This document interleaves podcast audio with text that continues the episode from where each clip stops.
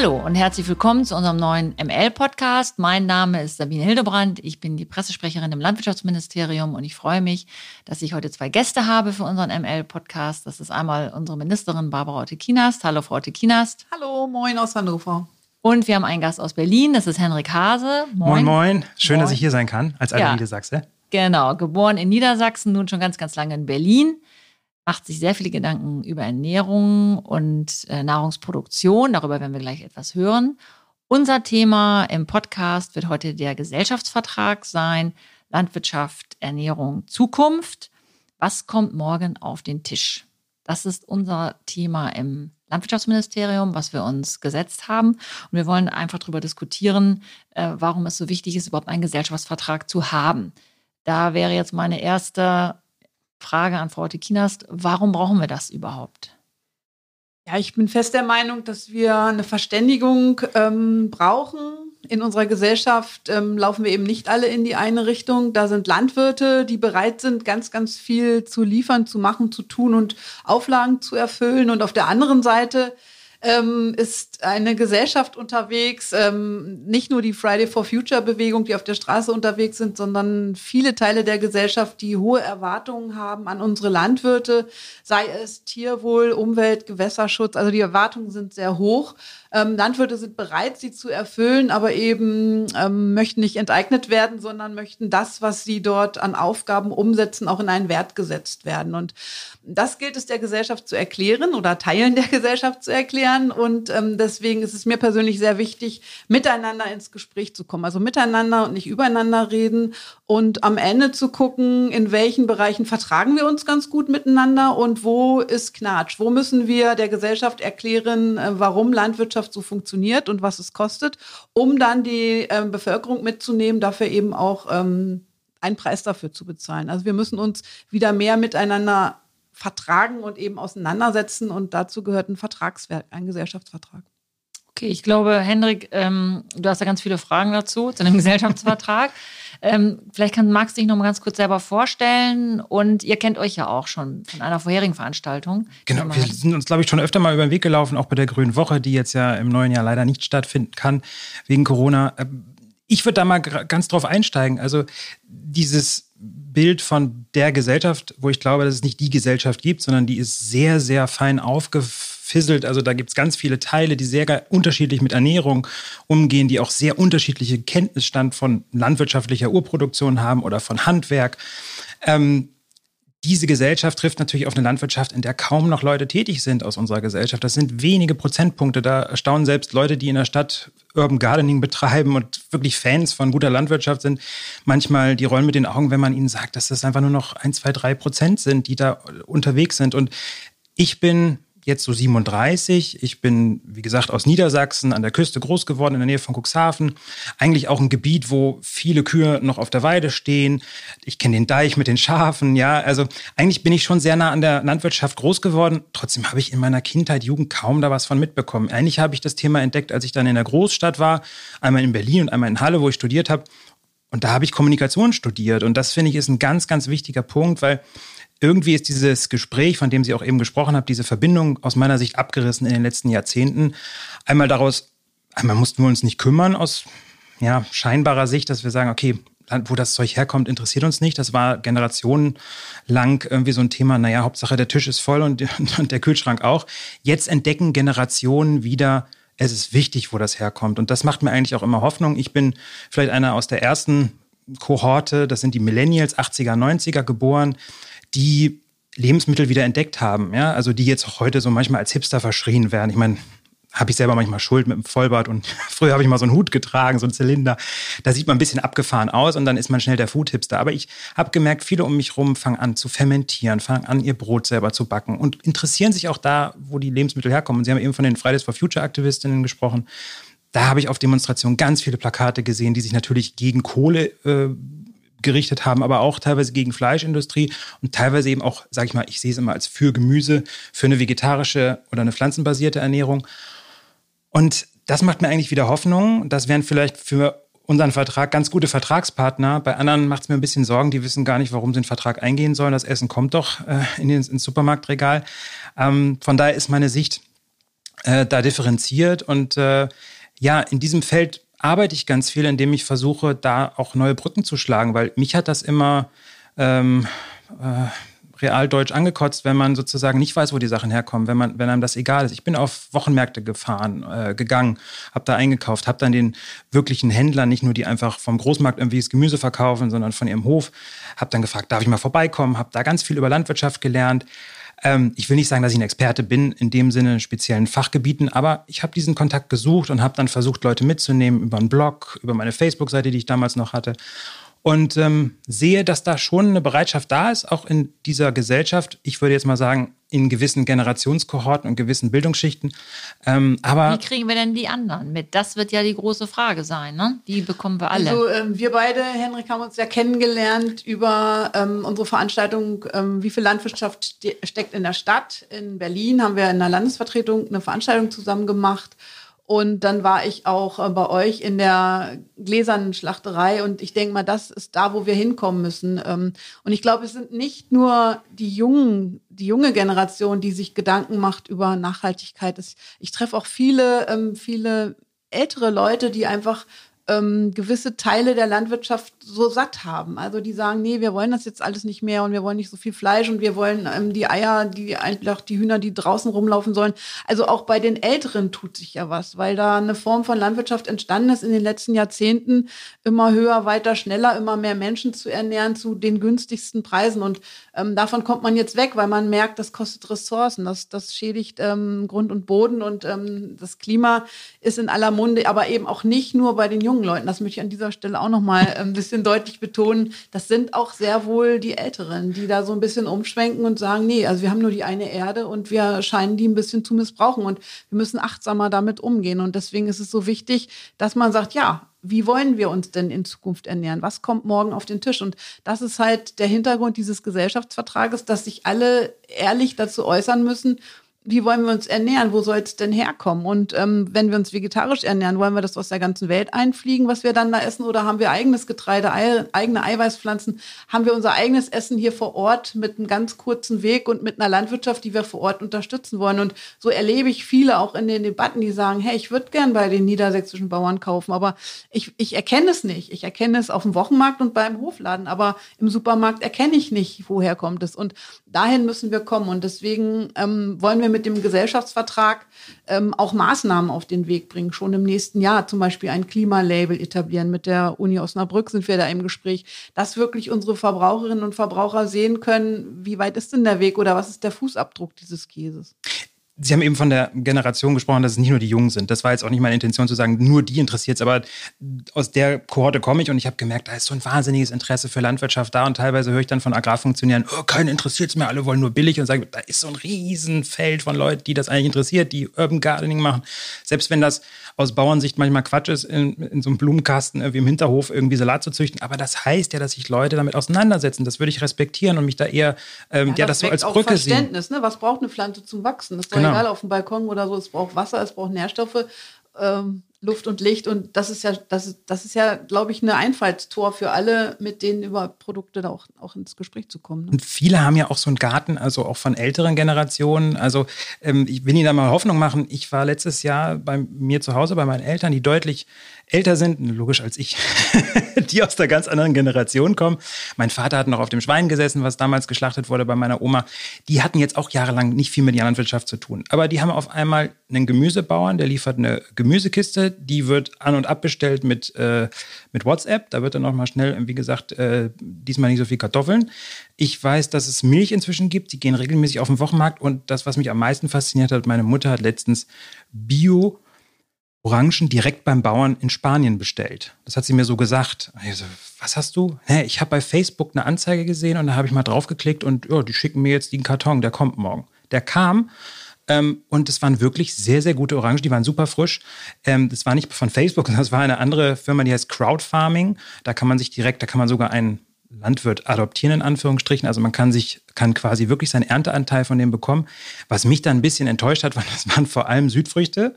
Also Italien, Spanien war äh, da, aber man kriegt genau angezeigt, von wem das ist. Man hat Fotos zu sehen und so weiter, wo ich immer gedacht habe, wo sind solche Antworten auch vielleicht für den regionalen Markt? Du hattest aber, ja auch in deinem Buch ja auch kritisiert, dass es so wenig Innovationskraft bei den Landwirten gibt. Ist es nicht doch jetzt viel entstanden, jetzt gerade durch Corona? Dass da auch von der Urproduktion, von den Hofläden versucht wurde, eben entsprechend zu reagieren. Also so Amazon im Kleinen. Sie haben jetzt gerade mein Buch angesprochen, das habe ich zusammengeschrieben ja. mit Olaf Deininger, ein Wirtschaftsjournalist. Da geht es in dem Buch Food Code darum, wie digitale Technologie unsere Lebensmittelwelt beeinflusst und wie wir da die Kontrolle behalten. Natürlich ist da wahnsinnig viel passiert. Also viele Landwirte haben inzwischen Hofläden, auch Online-Shops. Ähm, ich glaube, da fehlt oft noch die digitale Infrastruktur, natürlich auch den Zugang. Viele Leute wissen gar nicht, dass das möglich ist. Mir macht natürlich Hoffnung, ich, ich kenne das als äh, Sprecher, als Vortragsredner, da habe ich viel über Social Media auch erzählt, wie man da Lebensmittel vermarktet. Und dann hörte ich vor Jahren immer noch, ja, WhatsApp, das nutzen doch nur Leute in der Großstadt, Instagram, das interessiert doch keinen. Und dann ein paar Jahre später konnte man selbst irgendwelche älteren Manager sehen, wie sie in der Familiengruppe nochmal schnell das Mittagessen von der Konferenz posteten. Also das heißt, solche digitalen Prozesse setzen sich immer schneller durch. Ich glaube aber auch, dass, ähm, ja, ich frage, das können wir gerne diskutieren, ist das Aufgabe der Landwirtschaft, sich da schlau zu machen? Ich glaube, da ein offenes Ohr, ein offenes Auge zu haben, ist wichtig, aber sie können nicht alles leisten. Nicht der Landwirt, äh, teilweise ist es ja so, muss sich darum kümmern, dass Glasfaser gelegt wird bis zu, seinem, bis zu seiner Hoftür. Das kann es nicht sein. Das ist Aufgabe von, glaube ich, auch Politik. Ähm, und ich glaube, da ist auch Aufgabe von Politik und Bildungspolitik natürlich auch, da Landwirte darauf vorzubereiten auf diese Welt, ähm, die digitaler wird, die auch direkter vielleicht am Konsumenten wird. Ich glaube zum Beispiel, jetzt bin ich mal ganz provokativ, nicht mehr, dass wir in 20 Jahren noch alle in demselben Supermarkt einkaufen wie jetzt. Wir haben in der Corona gemerkt, das geht alles viel direkter. Auch meine Mutter hat wahrscheinlich die Orangen bestellt, weil sie gesagt hat, dafür brauche ich dann nicht nochmal in den Supermarkt im Dorf. So, und wenn die dann direkter und frischer sind, die bestellt jetzt nicht mehr. Also die kauft keine Orangen mehr im Supermarkt. Die kauft jetzt immer bei Eduardo oder wer auch immer in Spanien ihr die liefert.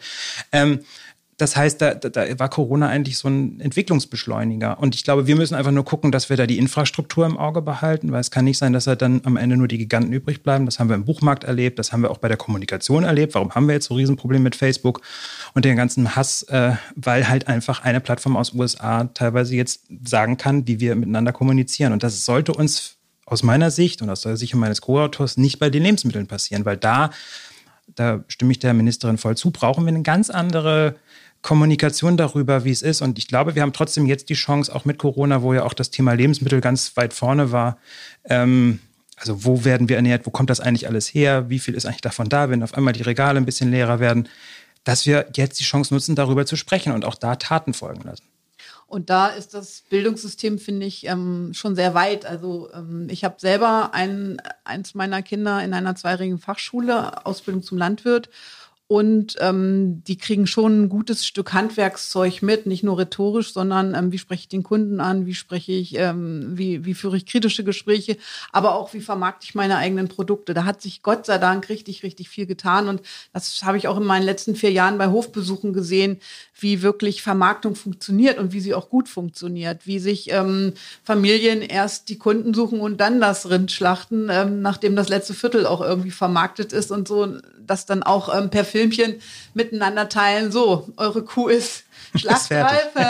Da könnt ihr sie nochmal auf der Wiese sehen und ähm, ab Samstag dann in 10 Kilo Paketen zum Hofladen abholen. Also da hat sich schon viel getan und ähm, das finde ich so wichtig. Das, ähm, das finde ich auch so wichtig, dass wir dieses Thema in der Stadt besicht, ähm, besetzen. Deswegen hat mir diese gläserne ähm, Schlachterei so gefallen und ich kann mich noch an die Worte erinnern. Ich möchte dem Handwerk die Würde wieder zurückgeben. Das habe ich bis heute nicht vergessen. Das, das hatten sie gesagt und ähm, das ist es auch, dass eben Schlachten nichts Verwerfliches ist, sondern wenn ich Fleisch essen möchte, dann gehören da Tiere dazu, die gemästet werden, äh, gemästet werden und dann eben auch geschlachtet werden. Und ähm, das ist für mich so wichtig der Gesellschaft auch deutlich zu machen. Also das gehört ja mit dazu. Und ähm, ich erinnere, an die erinnere mich an die Geschichte mit der ähm, veganen Kundin, die für ihren Freund ein gutes Stück Fleisch einkaufen will, weil sie sagt, wenn er schon Fleisch essen möchte, dann bitte auch muss es ein gutes vernünftig. Sein, ja. Und ähm, ich denke mal, das müssen wir diskutieren und das wollen wir auch im Gesellschaftsvertrag ähm, in diesen ganzen Gruppen diskutieren. Und ähm, wir haben ja jetzt einen Open Call gestartet, also wo sich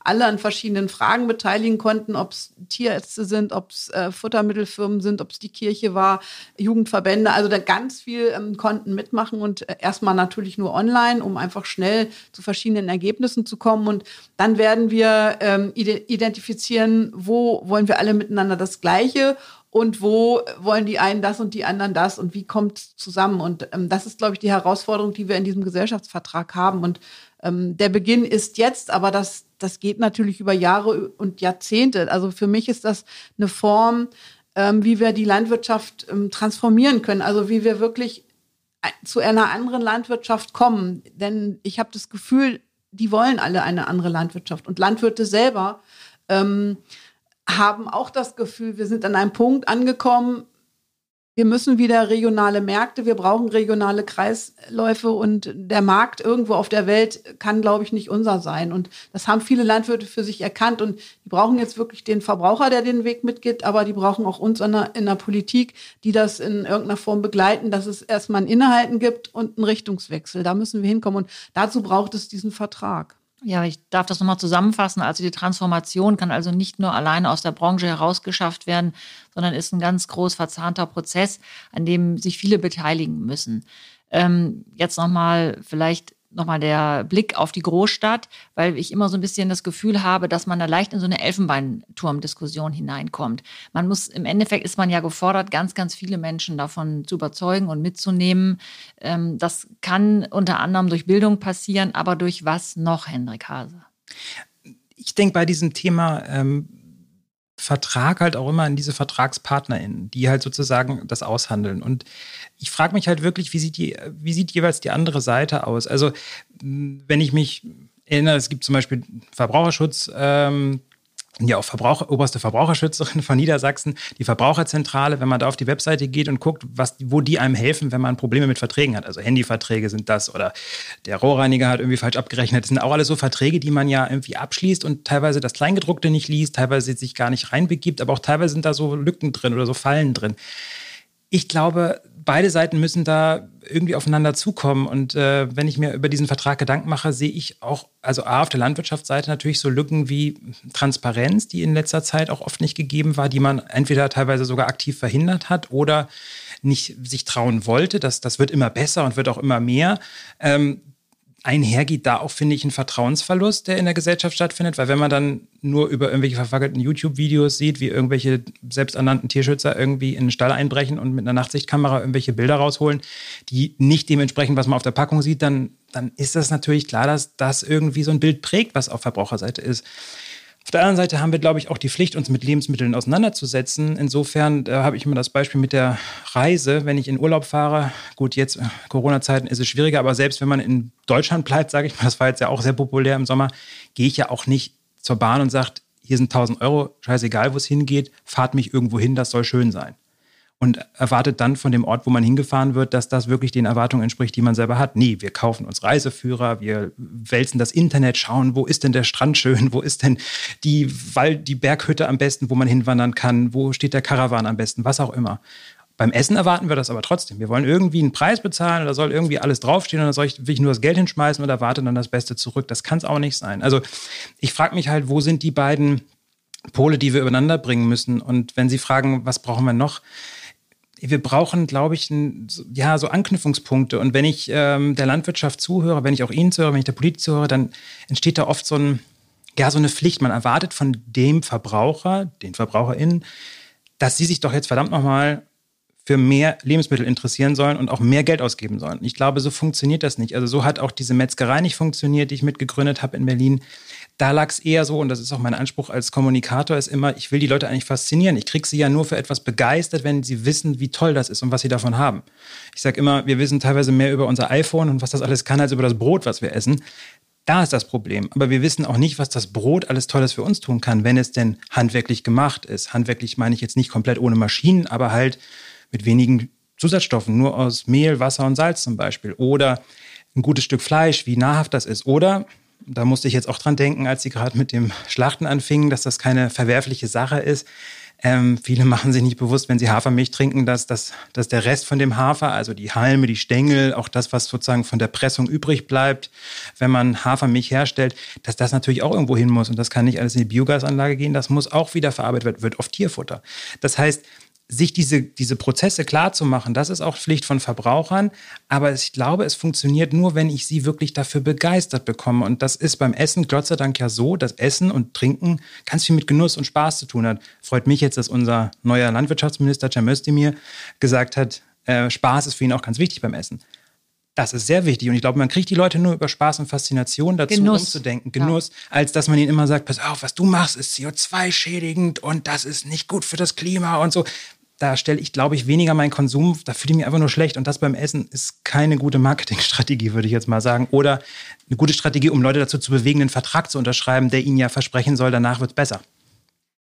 Ja, und äh, Sie, fragen, Sie, Sie, Sie, fragen sich ja, wie soll ein Vertrag aussehen für mich? Ähm, und es muss Spaß machen. Und ähm, wenn man Verträge abschließt, dann hat das oft nichts mit Spaß zu tun, weil man, man macht ein Stück Papier, damit zwei Seiten sich vertragen, die sich vorher gestritten haben. Und ähm, deswegen müssen wir das, glaube ich, ähm, versuchen zu erklären. Also ich habe da zwei Punkte. Einmal das Thema Ernährung. Ernährungsstrategie haben wir jetzt in Niedersachsen vorgestellt.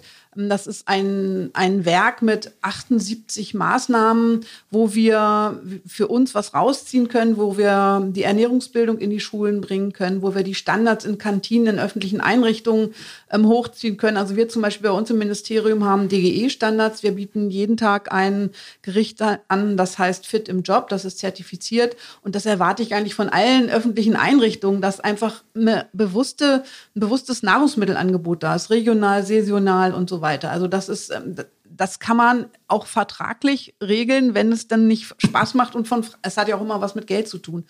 Also, ähm, und ein super Beispiel für mich, für so eine Art Regelwerk, das ist für mich auch ein kleiner Gesellschaftsvertrag, ist der Niedersächsische Weg gewesen, wo es, ähm, wo die Umweltseite und die Landwirtschaftsseite sich auf ein Ziel geeinigt haben und Maßnahmen dahin beschrieben haben, Gesetze ähm, auch Ausfluss dieses Vertrages waren, wo auch richtig Geld dahinter steht, dass Landwirte für das, was sie am Gewässerrandstreifen zum Beispiel nicht mehr machen dürfen, nämlich Düngung und Pflanzenschutz, aber Geld dafür bekommen, weil sie ja weniger Gras ernten und so weiter. Also das ist für mich äh, so ein kleiner Gesellschaftsvertrag, der niedersächsische Weg.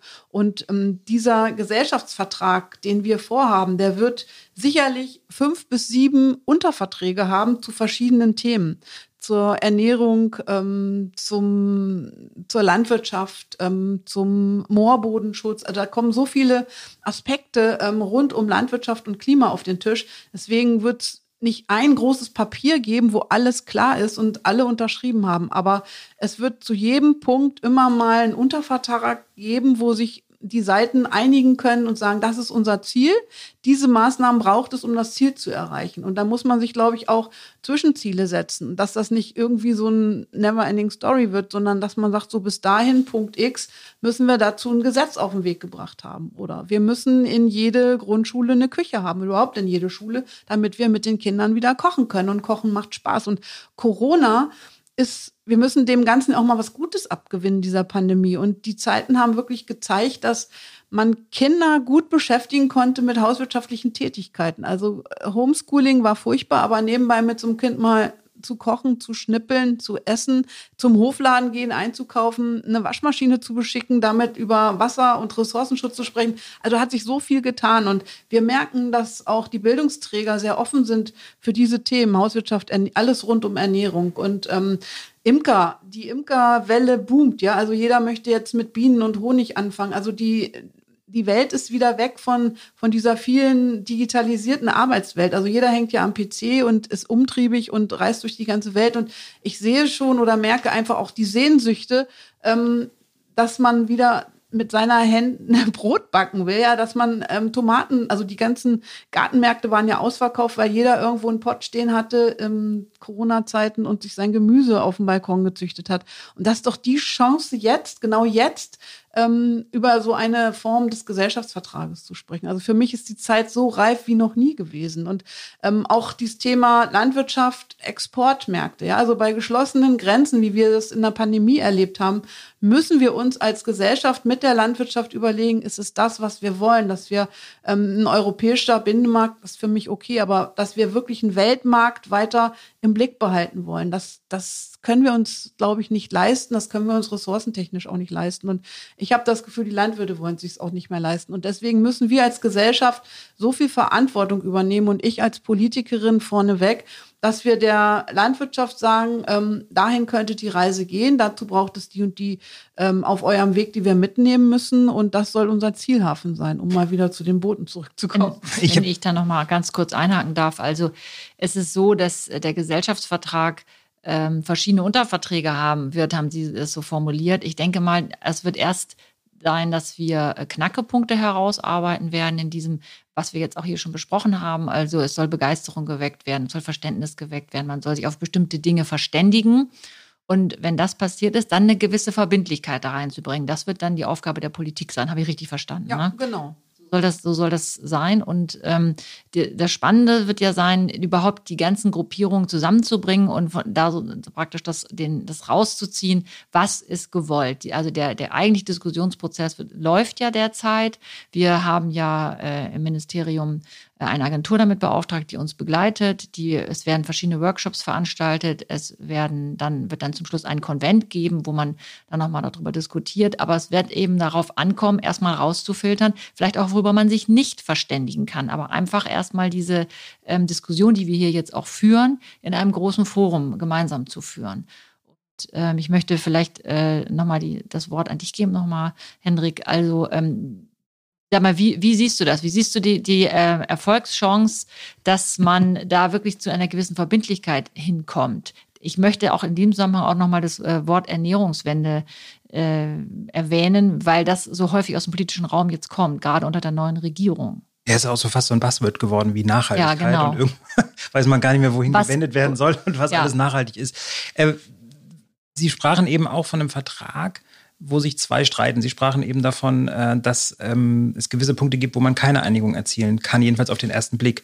Ähm, zum Vertragsrecht oder wenn man im Vertrag nicht weiterkommt äh, oder sich streitet, gibt es ja auch die Funktion des Mediators. Ähm, ich glaube, wir haben auch, glaube ich, vielleicht auch in der Politik und in der Gesellschaft zu wenig, vielleicht auch Mediatoren, die sich so als Brückenköpfe verstehen. Und da, als Mediator ist man ja nicht derjenige, der äh, sagt, wo es lang geht, sondern der hilft eigentlich zwei Parteien, sich zu ein. Ähm, ich finde, so ein Gesellschaftsvertrag oder der Prozess, den Sie angestoßen haben hier in Niedersachsen, kann ja helfen, so eine Art Mediationsrolle einzunehmen, die sehr wichtig ist, ähm, die auch gefehlt hat in den letzten Jahren. Ich glaube auch, ich finde es nett, wenn LandwirtschaftsministerInnen sagen, ich fühle mich als Anwalt der Bauern und Bäuern. Völlig richtig, aber wenn im gleichen Titel äh, Verbraucherschutz steht, dann müsste es auch der Anwalt, die Anwältin für Ernährung sein. Dann kann man nicht sagen, ich bin nur auf Seiten der Bauern. Und da gab es ja der eine sieht so, der andere so. Naja, äh, das ist ja, wenn ich da kurz reingrätschen ja. darf, das ist, ich fühle mich eigentlich seit vier Jahren als Mediatorin, ja, weil ich eben Verbraucherschutzministerin bin, Landwirtschaftsministerin, Forstministerin, Fischereiministerin. Also immer, wenn ich was beschließe, trete ich einer Partei auf die Füße. Also ich muss bei mhm. jeder Entscheidung versuchen, alle mitzunehmen und dass jeder ein bisschen Schmerz hat, aber keiner so einen großen. Und beim Niedersächsischen Weg haben eben auch die Vertragspartner tatsächlich unterschrieben und letztendlich hat es der Ministerpräsident mit unterschrieben. Also ein Umweltminister, eine Landwirtschaftsministerin, Umwelt- und Landwirtschaftsverbände haben es unterschrieben und tragen diesen Vertrag. Und ähm, dann findet die Arbeit zu verschiedenen Themen in Arbeitsgruppen statt. Strittige Dinge kommen in den Lenkungsausschuss und dort ähm, sind wir alle eigentlich Moderatoren und versuchen dann eine Einigung hinzukriegen. Und ähm, so kann es, glaube ich, in ganz, ganz vielen verschiedenen Bereichen gelingen. Man muss sich nur miteinander an den Tisch setzen. Und das Wichtigste ist, und das ist, glaube ich, in den letzten Jahren viel zu kurz gekommen, dass man sich zugehört hat, dass man dem anderen zugehört hat, dass man nicht mit einer fertigen Meinung in ein Gespräch geht und sagt, was ich sage, ist eh richtig, weil es ist meine Meinung und so muss es kommen, sondern dass man völlig wertfrei erstmal zuhört und hinhört, wie tickt der andere, was erwartet der andere, wie will der andere das. Und das haben wir beim Niedersächsischen Weg gemerkt. Da sind Dinge aufgebrochen, das hätte ich mir so nie vorstellen können zwischen zum Beispiel NABU und Landvolk. Ja, also dass die, das Verständnis füreinander wurde so verstärkt. Und ähm, das wünsche ich mir natürlich auch in diesen Debatten rund um den Gesellschaftsvertrag. Man muss nicht alles mitgehen, aber man muss es verstehen, was der andere da treibt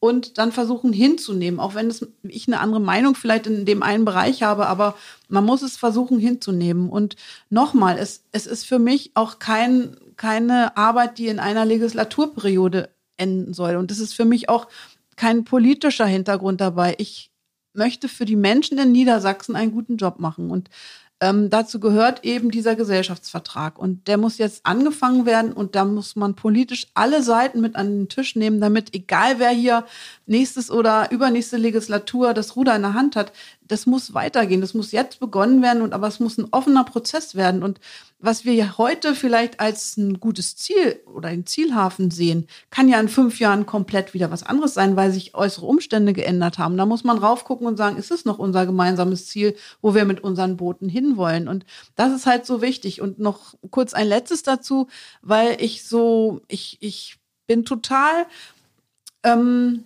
optimistisch, dass das gelingt, weil ähm, einer meiner Vorgänger 2011, Gerd Lindemann, hat einen Tierschutzplan entworfen, ja, einen Plan für den Tierschutz. Und jetzt, zehn Jahre danach, sind wir zum Beispiel an einem Punkt, wo das Kükentöten beendet ist. Ja, das hat zehn Jahre gedauert, bis Gesetze und ich weiß nicht, was alles mitgenommen wird, bis wir an diesem Punkt sind. Und ähm, so wird auch ein Gesellschaftsvertrag nicht in einem Jahr fertig sein. Der wird formuliert sein, wohin die Reise gehen könnte. Aber er wird immer wieder ähm, verändert werden müssen, kritisch hinterfragt werden müssen und von den Vertragspartnern dann nochmal vielleicht in eine andere Richtung gelenkt werden müssen. Und ja, und aber anfangen müssen wir jetzt. Wir müssen anfangen, weil es hat so viel Streit gegeben und auch mit den Bauern auf der Straße. Es war, es war so viel Stimmung in den letzten zwei Jahren. Und ähm, das darf nicht passieren. Auch die Landwirte haben ja gesagt, wir bitten zu Tisch, aber denen ist es ja nicht gelungen, weil sie nicht so einen Kommunikationstrainer hatten, wie sie vielleicht einer sind. Ähm, das ist eben die Krux, die man dabei hat, dass es eben diesen Mediator braucht oder einen guten Kommunikationsmenschen ähm, auf allen Seiten, dass man miteinander auch im Gespräch erstmal ins Gespräch kommt und das Gespräch nicht abreißen lässt. Sie sprachen eben von dem zu Tisch, äh, finde ich ganz guten An Anknüpfungspunkt. Wie kriegen wir alle an einen Tisch? Und ich glaube, das, also es ist klar, dass auf der Landwirtschaftsseite da ein großer Schmerz auch ist. Ich muss, Sie sagten eben, es dauerte zehn Jahre, bis die Küken äh, nicht mehr geschreddert werden. Ähm, ich erinnere an Gespräche also mich selber, äh, die ich geführt habe mit Leuten, die gerade einen neuen Schweinestall gebaut haben, einen neuen Hühnerstall und den nach Tierwohlkriterien gemacht haben. Und das, die sind über Jahre verschuldet. Die sind so alt wie ich und haben Millionen Schulden auf ihren Rücken, haben natürlich auch ein bisschen Land und so, kriegen das Geld auch deswegen von der Bank. Aber die können jetzt nicht sagen, ne, ich baue den in zwei Jahren nochmal um. Ähm, also es sind Prozesse, die mir aber auch nur bekannt sind, weil ich mich mit den Leuten unterhalten habe. Das kann jetzt nicht jeder tun unbedingt und ich glaube, es ist auch keine gute Strategie über dieses, oh, mir es so furchtbar und ist alles so schlimm, äh, gebe ich auch nicht mehr Geld für Lebensmittel aus. Aber ich glaube, wie kriegen wir die Leute an einen Tisch? Ich habe jetzt nochmal gedacht, wenn ich hier als Verbraucher sitze und als Vertreter einer vielleicht urbanen Schicht, die sich besonders fürs Lebensmittel, äh, für Lebensmittel interessiert, auch aus einem gewissen Grund, weil wir einfach, äh, weil ich auch irgendwann auf meinem Weg entdeckt habe, wie wenig ich über Essen weiß, wie, wie intransparent sich die Landwirtschaft gibt, wie intransparent sich Lebensmittelindustrie gibt. Deswegen gibt es auch Vereine wie Foodwatch, die sich gegründet haben. Deswegen gibt es auch, muss ich jetzt auch mal sagen, leider Leute, die in solche Steile einbrechen, weil die mit Bildern groß geworden sind, die so nicht äh, zu Lebensmittelerzeugung gehören sollten. Die aber auch nicht äh, gebäckt waren mit äh, besseren Beispielen oder Lebensmittelkontrollen, denen man vertrauen konnte. Das heißt, dieses Vertrauensmotiv ist irgendwie auch von gesellschaftlicher Seite wenig vorhanden. Natürlich ein hoher Anspruch im Sinne von, ich will, dass meine Lebensmittel so und so hergestellt werden, verbunden mit einem wahnsinnigen Unwissen oder teilweise gefährlichem Halbwissen aus irgendwelchen YouTube-Kanälen oder äh, Telegram-Gruppen über Landwirtschaft und Tierhaltung. Aber es ist, glaube ich, ein riesen Vertrauensverlust, dem man sich bewusst sein muss. Also kein Wissen da und kaum Vertrauen. Wie kriege ich solche Leute an den Tisch? Das muss schon ein Mediator sein, der sagt, hier, hier wirst du respektiert. Ich erinnere auch bei, beim Verträgen gibt es Stimmrechte. Gilt für die eine Seite, landwirtschaftliche Seite, gilt aber auch, muss aber auch für die Verbraucher sein und sagen, hier habe ich meine Stimme zu erheben und das will ich so nicht und das kommt auch so nicht vor. Und äh, dieses Vertrauen muss, glaube ich, auch Politik wieder zurückholen. Insofern, wenn ich dann lese, durchschnittlich auf einem tierhaltenden Biobetrieb kommt alle 16 Jahre mal ein Kontrolleur vorbei. Habe ich jetzt online äh, bei ähm, dem Ex-Chef von, äh, von Foodwatch gelesen.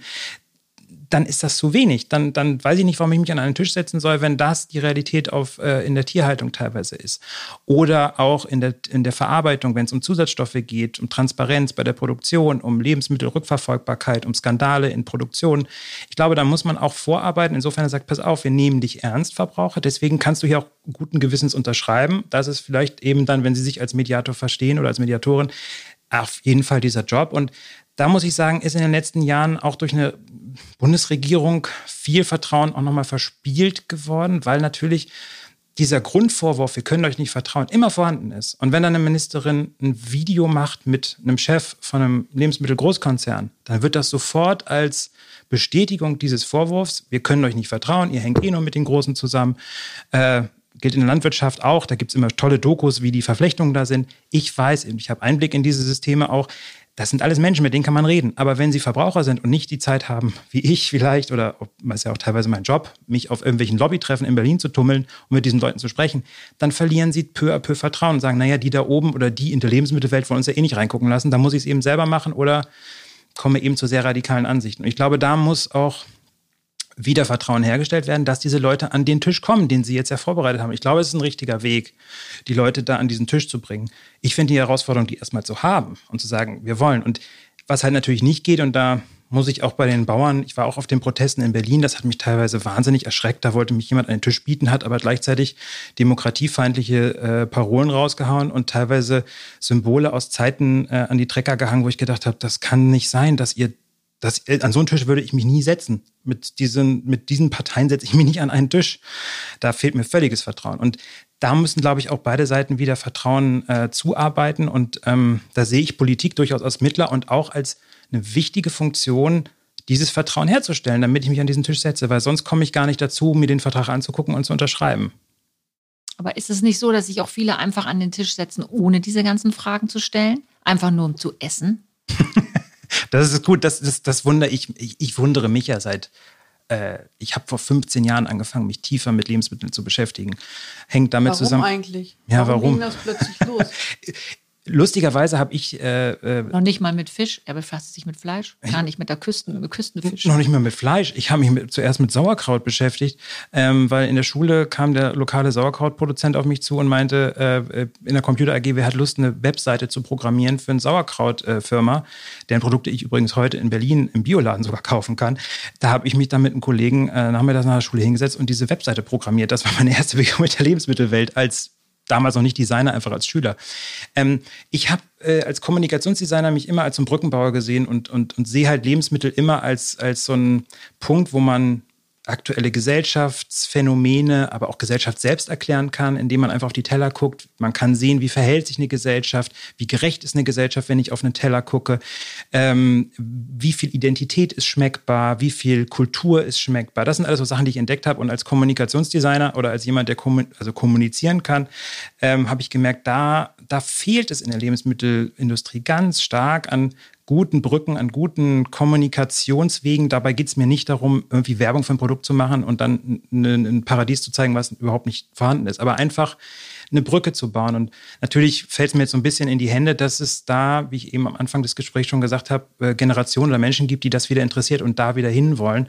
Ähm, aber diesen Weg bin ich vor 15 Jahren angefangen zu gehen und ähm, wundere mich aber nach wie vor, warum für viele Leute das so eine Neuigkeit ist, dass das, was da auf dem Teller liegt, so wichtig sein kann für jemanden. Also so es wird es. immer noch gefragt, sag mal, fotografierst du jedes Essen? Interessierst du dich jeden Tag? Und ich denke, ja, was gibt es denn Schöneres? Also Sie sprachen eben von Kindern in der Küche. Ja, was sollen die denn sonst zu Hause lernen? Vors, vor, von Fernseher setzen, vors iPad setzen und irgendwelche YouTube-Videos gucken oder was? Also drückt den Apfel in die Hand, das ist, das ist für einen Säugling das Beste, was der machen kann. Oder äh, äh, Sellerie zu erfahren. Ich kenne ja Erwachsene, die äh, hohen Schu Hochschulabschluss haben. Ich hatte mal eine Begegnung mit jemandem, der für den Bundespräsidenten arbeitete, da das Protokoll bestimmte und der mit einer Kartoffel und einem Spargel zu mir kam und sagte, mal, wie schält man die denn richtig? Da habe ich mir gedacht, das kann doch nicht sein, dass wir in einer Gesellschaft leben, wo die Beschäftigung und die Zubereitung mit Lebensmitteln so fern von hoher Bildung sein kann. Und das tut mir halt leid. Und seit, seit Anbeginn, Anbeginn vor 15 Jahren, kämpfe ich eigentlich dafür, dass diese Verbindungen wiederhergestellt werden und eigentlich auch ein Recht für jeden da ist, dieses Wissen zu besitzen und nicht sich extra aneignen zu müssen mit teuren Kochkursen für 90 Euro. Wir kochen mal ein italienisches Menü, nachdem wir irgendwie gearbeitet haben. Das kann es nicht sein. Und vor allem die Leute, die unter diesem Nichtwissen leiden, das sind ja noch mal die gut gebildeten, die können sich ja auch gutes, gesundes Essen dann auch leisten, sondern es sind diejenigen, die eben nicht kochen können und die eben nicht eine Woche lang von einem guten Einkauf auf dem Wochenmarkt überleben, weil sie einfach das nicht kochen können. War auch ein Teil der Corona-Krise, wo ja auch die Absätze von leider Tiefkühlpizza stieg in gewissen Gesellschaftsschichten, weil die einfach gar nicht kochen können. Die anderen haben sich gefreut, dass sie endlich mal kochen konnten zu Hause. endlich mal den Thermomix ausreizen bis zum geht nicht mehr. Aber es gab auch Schichten, die haben gesagt, die sind verzweifelt, weil was soll ich denn da machen? Genau, das zeigt, glaube ich, die ganze, die ganze äh, Diskussion auch auf. Und ähm, Frau de Kinas, wir hatten so ein Bild äh, einmal an die Wand geworfen mit verschiedenen Booten, die nach dem Hafen suchen. Und der Hafen könnte dann äh, der Gesellschaftsvertrag sein, beziehungsweise Vertragswerk. Wenn Sie das nochmal erklär erklären könnten, bitte. Ja, also für mich ist, ist jeder mit seiner Denke über zum Beispiel Ernährung oder über Landwirtschaft oder über Klimaschutz ähm, in einem Boot unterwegs. Manche paddeln, manche rudern, manche haben Segel gesetzt, ähm, manche ähm, fahren kreuz und quer. Also die Boote haben noch längst nicht eine Richtung. Ähm, und so ein Gesellschaftsvertrag hat für mich die Aufgabe, ähm, eine Richtung vorzugeben. Also es muss einen Hafen geben, den die Boote ansteuern. Und äh, ich bin fest davon überzeugt, wenn man einen Hafen dort hinten in Sicht hat, dann hat man auch einen Antrieb, dorthin zu kommen. Also wir müssen ein Ziel haben, wo wollen wir denn hin mit diesen Themen? Ähm, was soll morgen auf den Tisch? Wie wollen wir uns nachhaltig ernähren? Und die Boote werden immer in unterschiedlichen Geschwindigkeiten unterwegs sein, weil so sind wir alle. Jede Gruppe hat eine andere Geschwindigkeit für sich in seinem Boot. Aber wichtig ist der Kapitän eines Bootes, der da eine gute Mannschaft hat und wirklich diesen Zielhafen ansteuert. Und ähm, das ist so für mich bildhaft unser Gesellschaftsvertrag, dass wir gemeinsam ein Ziel haben, ähm, uns zwischendurch mal kreuzen und begegnen, aber dann wieder die richtige Richtung einschlagen können. Und ähm, Ernährung ist extrem, also für mich ist Ernährung sowieso wichtig, weil es auch mein Beruf war als Hauswirtschaftsleiterin. Aber ähm, wir kriegen mit Ernährung immer gefühlt alle in einen, an einen Tisch. Ob das Integration ist, ob das Inklusion ist, ob das ähm, die Betreuung von Alten ist. Also wenn ich mit Dementkranken plötzlich Erbsen pule, dann erzählen die von ihrer Kindheit, dann sind die fröhlich und also Ernährung ist für mich eigentlich das Wichtigste im Leben, im Alltag. Also nicht nur, um meinen Körper am Laufen zu halten, sondern einfach, um auch eine Gesellschaft lebendig zu halten. Und ähm, in jedem Kriegsgebiet fängt man als erstes an, wieder Gemüse zu bauen. Also bevor man an irgendwas anderes denkt, fängt man an, Lebensmittel zu produzieren mit allen Generationen. Und deswegen wird man an dem Thema Ernährung nicht vorbeikommen. Ähm, wenn wir über Krieg und Frieden sprechen, wird immer die Ernährung dazugehören. Und Landwirtschaftspolitik ist für mich Gesellschaftspolitik. Und deswegen brauchen wir einen Gesellschaftsvertrag. Ich finde das Bild mit den, äh, mit, den, mit den Booten sehr, sehr passend. Äh, lustigerweise bin ich ja auch an der Küste groß geworden. Ich kenne halt immer noch diese Riesenpötte, die da vor mir vorbeifahren. Äh, ich will jetzt hier keinem auf die Füße treten, aber es gab ja durchaus große Diskussionen um die Elbvertiefung. Äh, auch die Plakate kenne ich noch aus dem Obstbauern im alten Land. Kriege ich, äh, erinnere ich noch, die auch bei mir in der Heimat äh, an der Küste standen. Und äh, vielleicht ist das auch eine gute Analogie zur Lebensmittelwirtschaft, wo man auch irgendwie das Gefühl hat, naja, die, für die großen Pötte wird alles ausgebaggert und ähm, ich habe hier auch mein Boot, ich würde auch gern auf dem, auf dem Schiff fahren. Und die großen Pötte, jetzt steigere ich mich mal, haben ja auch immer die Gefahr, dass sie mal feststecken können. Haben wir auch während Corona erlebt. Also die Evergreen, die da im Suezkanal sich, äh, das, das passiert kleineren Booten nicht, die sind wendiger, die sind auch manchmal schneller. Ähm, ich wünsche mir auch manchmal in der Lebensmittelwirtschaft ein Verständnis eben von vielleicht diesen Booten, ich spreche dann immer von den Schnellbooten, das sind für mich auch viel diese Startups, junge GründerInnen, die sind nicht nur Hipster in Berlin und machen irgendwie Hafermilch neu, die sitzen auch auf dem Bauernhof oder in Osnabrück im Dill und äh, bringen. Friedhaus. Genau. Genau, äh, bringen da tolle Innovationen äh, auf, die, auf die Kette, ähm, die hoffentlich dann auch von der Politik gestützt werden. Aber das nicht immer zu, äh, also wir haben in Deutschland oft so eine ja, Tendenz, dass wir das verniedlichen und sagen, naja, die sind ja, das sind, das sind ja nur drei Leute, die irgendwas machen und vergessen, dass die vielleicht dieses Schnellboot bauen, was uns A in neue Gewässer führen könnte. Vielleicht bauen die einen tollen neuen Motor, jetzt bin ich auch mal wieder im Schiffbild, und, und, und bauen Schlepper, der ganz viele Schiffe mit sich ziehen kann in eine andere Richtung. Da wünsche ich mir auch einfach ein Verständnis von, eine Wertschätzung von kleinen Booten und nicht immer nur diese Riesenpötte und immer davon ausgehen, jedes ist ein Riesenpott. Auf der anderen Seite, ich habe eben von dem Bauer gesprochen, der mir erzählt hat, dass er da jetzt gerade drei Millionen verschuldet ist, weil er einen neuen Stall gebaut hat, nach besseren Kriterien für seine Tiere. Man muss auch verstehen, dass so ein Schiff, wenn man das erstmal ausgebaut hat, jetzt nicht von heute auf morgen wieder auf links drehen kann und äh, da, da kommt auch so eine gewisse Schwerfälligkeit mit. Und auch da muss man Verständnis, glaube ich, haben für die großen Pötte. Fällt mir auch manchmal schwer, wenn ich dann eben vor so Manager sitzen, die sagen, ja, ja, also so wie Sie sich das vorstellen, geht das nicht, da brauchen wir Jahre, Jahrzehnte für. Manchmal ist dann auch so ein Riesenpott schneller irgendwie zu wenden, als man denkt. Also da bewegen sich auf einmal Lebensmittelkonzerne, da bewegt sich auch so ein Bauerverband auf einmal schneller, als man denken kann. Die Deutsche Landwirtschaftsgesellschaft, die dann auch auf einmal sagt, wenn wir uns das genau angucken, nee, das kriegen wir auch schneller hin. Ähm, frage mich da, was die neue Bundesregierung da schafft, äh, diese schnellen Pötte auch mal an ihre Wendigkeit wieder zu erinnern, dass sie nicht einfach nur noch träge sind. Weil ich glaube, und da sind wir ja beim, beim drunterliegenden Problem aus meiner Sicht, wir brauchen eine gewisse Geschwindigkeit. Wir brauchen auch, der Hafen wäre für mich zum Beispiel auch zu sagen, wie kriegen wir so hin, dass wir uns A, gesund ernähren, diese Gesellschaft nicht kränker wird, sondern gesünder und, und, und besser, aber wie auch diesen Planeten nicht bis zum, bis zum Ende ausreizen, weil der Hafen Klimaneutralität, Klimapositivität, wo Landwirte wahrscheinlich ein Lied von singen können, was sie alles Tolles machen auf ihren Landwirtschaftsbetrieben, den wollen wir auch erreichen oder müssen wir erreichen, weil sonst brauchen wir uns über Landwirtschaft in Niedersachsen keine Gedanken mehr machen, weil dann hier Wüste ist oder überflutete Küstenregionen, wo keine Schafe mehr rumlaufen können. Das heißt, wenn wir da hinkommen müssen, brauchen wir eine gewisse Geschwindigkeit. Deswegen finde ich diese Schnellboote manchmal ganz gut, die innovativ nach vorne preschen und mal gucken, wie sieht es denn da vorne aus. Ja, das sind dann für mich die Startups. Und die Pötte müssen trotzdem auch eine Geschwindigkeit zulegen, damit wir in diesen Hafen kommen. Und das ist dann vielleicht auch Aufgabe dieses Gesellschaftsvertrags, da zu mehr Klimagerechtigkeit zu kommen und Klima Schutz, weil sonst, äh, wissen Sie auch als, als Ministerin, äh, wird es echt schwer auf den Höfen, auch in Niedersachsen. Ja, das ist ein ganz Schiff tolles Ahoi, Bild. genau, sagen. kann ich auch nur sagen. Lein los, Ahoi. Ich bedanke mich ganz herzlich für dieses sehr interessante Gespräch, Henrik Hase, und vielen Dank, Frau Ministerin. Sie haben uns sehr, sehr viele Ideen und Eindrücke geschildert und ich freue mich über dieses Bild, mit dem wir jetzt hier rausgehen, mit den Schnellbooten und der Titanic, die aber beide ihre Berechtigung haben und nun müssen sie beide sehen, wie sie denn nun in den Hafen kommen und der soll dann der Gesellschaftsvertrag sein. Ja, liebe Hörerinnen und liebe Hörer, wenn Sie Anregungen haben oder Fragen, dann wenden Sie sich gerne an uns, Ministerium im Dialog at mlniedersachsen.de. Da können Sie sich gerne uns in Verbindung setzen. Wir freuen uns immer über Ihr Feedback und ich darf mich ganz herzlich bedanken fürs Zuhören und fürs Mitmachen und wünsche Ihnen noch einen schönen Tag. Tschüss. Ja, tschüss. Und ich wünsche mich, äh, würde mich freuen über jeden, der in ein Boot einsteigt und dann äh, mitrudert. Ne? Ja, und vergessen Sie nicht den Smoothie. Der muss immer, oder die muss immer für guten Treibstoff sorgen für die, die auf so einem Schiff arbeiten, weil ein guter Smoothie ist Gold wert.